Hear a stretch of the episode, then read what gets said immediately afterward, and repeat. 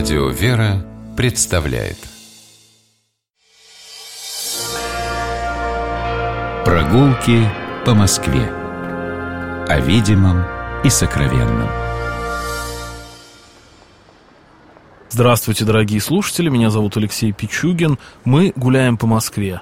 Гуляем вместе с историком, москвоведом Игорем Горьковым. Здравствуйте. Здравствуйте, Алексей. Здравствуйте, дорогие радиослушатели. Отправляемся на Большую Ордынку, выходим из метро Третьяковская, оказываемся в Клементовском переулке и поворачиваем налево. Собственно, все, что мы видим, это та самая Большая Ордынка, и мы пришли. Мы пришли, действительно, но не все ясно с названием. Согласитесь, что э, уже это нас здесь должно немножечко остановить, потому что э, кто такие ордынцы?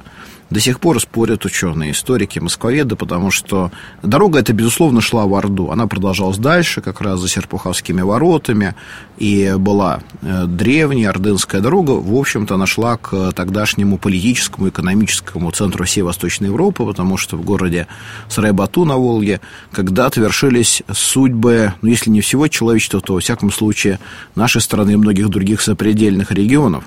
Но э, в конце 15 века здесь формируется поселение людей, которые так или иначе с Ордой были связаны. Это могли быть и вышедшие из Орды на службу к московскому государю люди, это могли быть и купцы, торговавшие с Ордой, но это могли быть и полонянники, люди, которые были в плену в Орде, были выкуплены, поселились здесь, на государевой земле. Но так или иначе, в конце 15 века здесь также появляются, судя по всему, новгородцы, которых сюда переселяет великий князь Иван III. Вот они строят на краю этой Орденской дороги церковь в честь преподобного Варлама Хутынского, своего великого святого новгородского.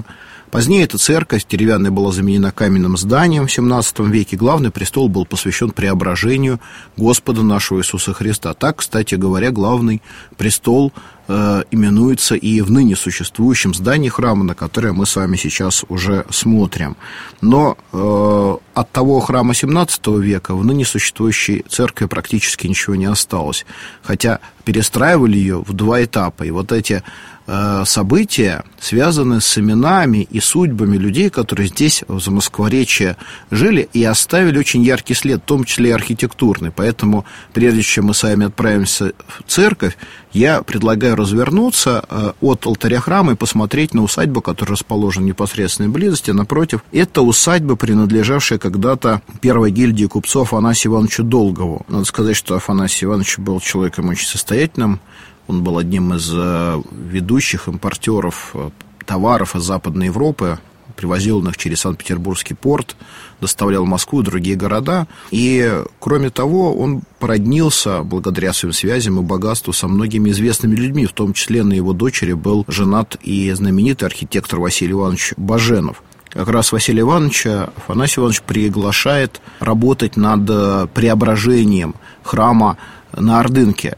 Проблема была в том, что самый чтимый образ этого храма, икона всех скорбящих радостей, которая стала э, чудотворной иконой, стала известна москвичам с 1688 года, после того, как родная сестра патриарха Акима от этого чудотворного образа обрела исцеление от многолетнего недуга.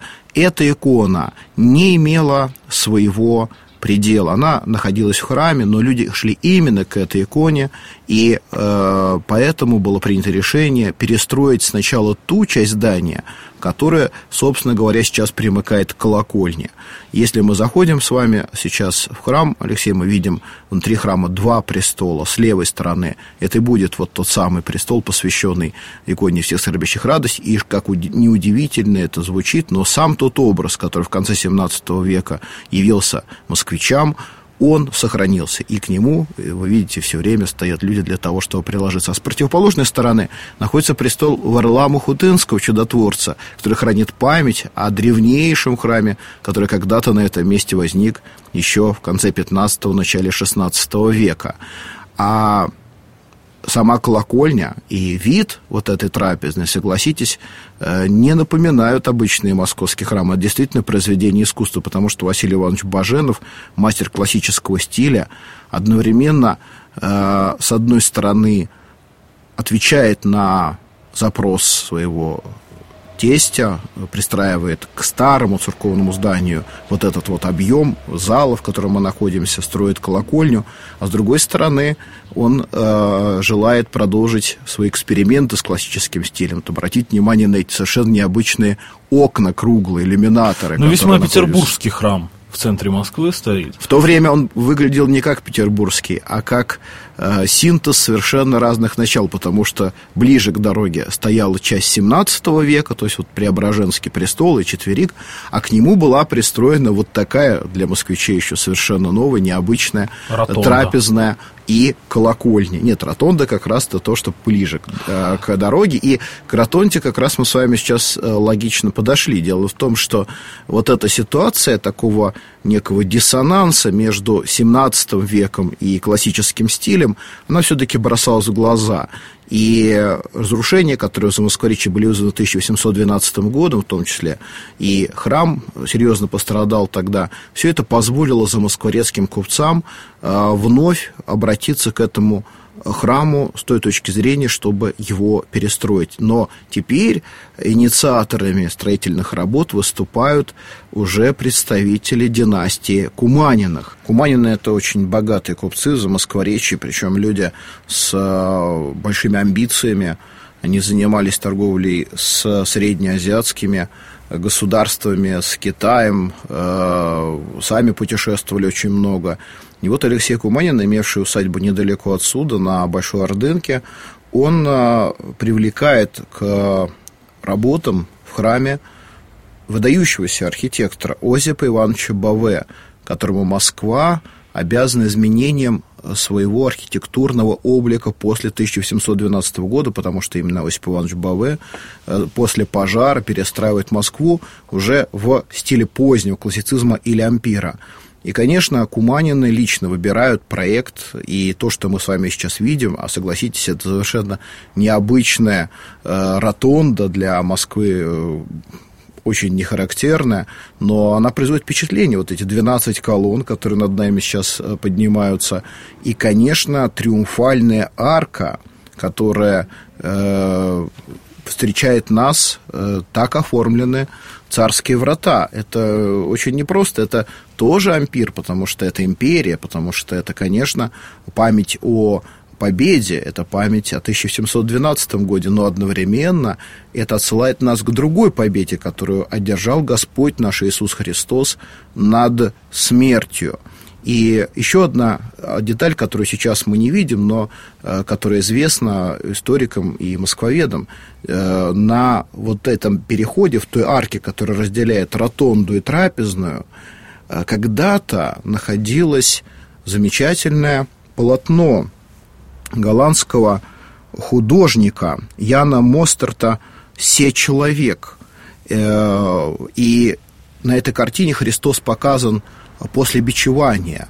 Он идет на смерть, он страдает, на его лице слезы. Сейчас эта картина находится, насколько я понимаю, в Пушкинском музее. Но вот представляете, Христос как страдающий, и Христос как победитель. Вот это все помещается в пространстве храма. Но я уже не говорю о э, полотнах кисти Боровиковского, об этом замечательном чугунном полу, который находится сейчас под нами. Это, конечно, настоящий памятник эпохи. Но у этого храма есть и э, история в 20 вот, веке. Кстати, это моя самая любимая его история. Буквально два слова про историю уже ну, практически современную, потому что в советское время храм был очень памятен москвичам которые, ну, либо, кстати говоря, интересно, либо были церковными, либо были далеко не церковными, но, но тоже были, туда приходили. любили музыку. Любили музыку. С 33 по 48 15 лет храм не действовал, а в годы Великой Отечественной там были запасники Третьяковки. Я скажу, что даже до 33 года в истории храма есть один очень яркий, светлый период, он связан с служением священника Константина Любомудрова. Этот образованный батюшка э, был еще и инициатором такой, можно сказать, взаимопомощи э, среди представителей духовенства, в том числе и репрессированного. Когда в 1933 году он был арестован, то ему предъявили обвинение в том, что он оказывает помощь сильному духовенству, и с этим указанным духовенством ведет регулярную письменную и живую связь. И вот за это дело все христианского милосердия отец Константин сначала попадает в лагерь, потом ему не разрешают жить в Москве, он живет в Можайске, в Можайске его находят сотрудники НКВД в 1937 году, и 19 ноября 1937 года отец Константин был расстрелян на Бутовском полигоне, где сподобился получить мученический венец и войти в сон новомучеников и исповедников церкви русской. А вот потом, э, действительно, период, э, когда этим храмом владела Третьяковская галерея, э, ничего не разрушили, но храм был для верующих закрыт, и в 1948 году э, он был открыт вновь. И, кстати, что интересно, настоятелем этого храма стал священник протерея, впоследствии архиерей Киприан Зернов, который пробыл настоятелем его практически до самого конца советского времени. Он умер в 87-м, кстати, в этом же храме, в своей маленькой комнатке на колокольне. А, и все годы, с 48 по 87 он был настоятелем. И вот новая история этого храма непосредственно связана с музыкой. Там был хор Николая Васильевича Матвеева, знаменитый Матвеевский хор в советское время, который приходили слушать всеношную Рахманинову литургию Чайковского, вся хоть сколько-нибудь а, музыкальная Москва. Вообще это был необыкновенный храм, и до сих пор таковым остается. Там э, собирается удивительная публика, эти замечательные старушки за Москворечья, которые еще помнят, еще помнят, да, еще помнят вот тех батюшек, тех настоятелей. Но и э, сама по себе среда этого храма, когда перед иконами стоят в трапезной части, непосредственно перед э, образом э, всех скорбящих радости, иконы Божьей Матери, стоит подсвечник, привезенный когда-то из храма Христа Спасителя – тот самый, тот самый из того самого храма. Конечно, это дорогого стоит, и в 1966 году именно в этом храме отпевали Анну Андреевну Ахматову. Которая была в свой московский период, она же а, долгое время жила между Ленинградом и Москвой, прихожанка этого храма, живя напротив. Ну, фактически, да, вот там, где как раз был когда-то усадьба Куманиных, в советское время возник жилой пятиэтажный дом, и в этом доме... Э, Забавно, опять же, извините, что этот дом, который сейчас абсолютно конструктивистский, советский, на самом-то деле перестроен, не была снесена полностью усадьба. Да, и над двумя этажами усадебного здания надстроено еще несколько этажей. А вот ворота, ворота этой усадьбы сохранились. Рядом с ними, кстати, находится мемориальная доска на Андреевны Ахматовой, которая в квартире э, литератора Ардова проживала, часто бывая в гостях в Москве. И тут нельзя не вспомнить ученика Анны Ахматовой, который, видимо, написал эти строки, приезжая туда, вот ну, такое важное для ленинградца Бродского. Нет, он приезжал туда в квартиру Ардова, вот, а потом сохранились говорю, что, да, важные да. для, музе... для ленинградца Бродского э, места в Москве, связанные с Ахматовой, и выезжает на Ордынку, такси с больными седаками, и мертвецы стоят в обнимку с особняками. Это вот как раз про эти места он писал, может быть, мрачновато, но это рождественский романс, да, про кораблик, э, плывущий из Александровского сада в тоске за Москворецкой.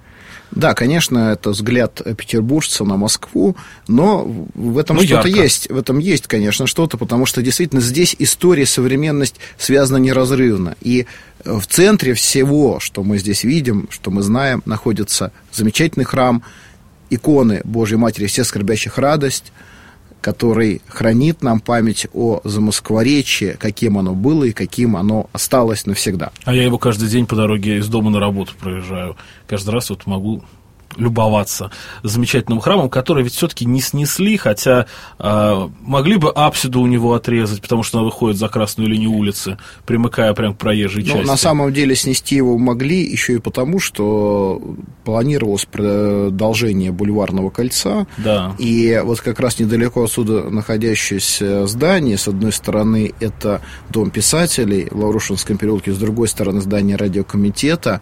Э, показывают нам, что если бы эту магистраль проложили, то, скорее всего, от Места храма для бы храма не там не нашлось. Ну, слава богу, что вышло все по-другому. Мы сегодня были на Большой Ордынке, посмотрели одну маленькую ее часть, а, которая, с одной стороны, ограничивается Клементовским переулком, с другой стороны, храмом всех скорбящих радости на Большой Ордынке. А, Игорь Горькавый, москвовед, историк, я, Алексей Пичугин. Мы гуляем по Москве. Любите наш город, любуйтесь им, и давайте вместе будем его понимать и ценить. До свидания. Всего доброго. Прогулки по Москве. О видимом и сокровенном.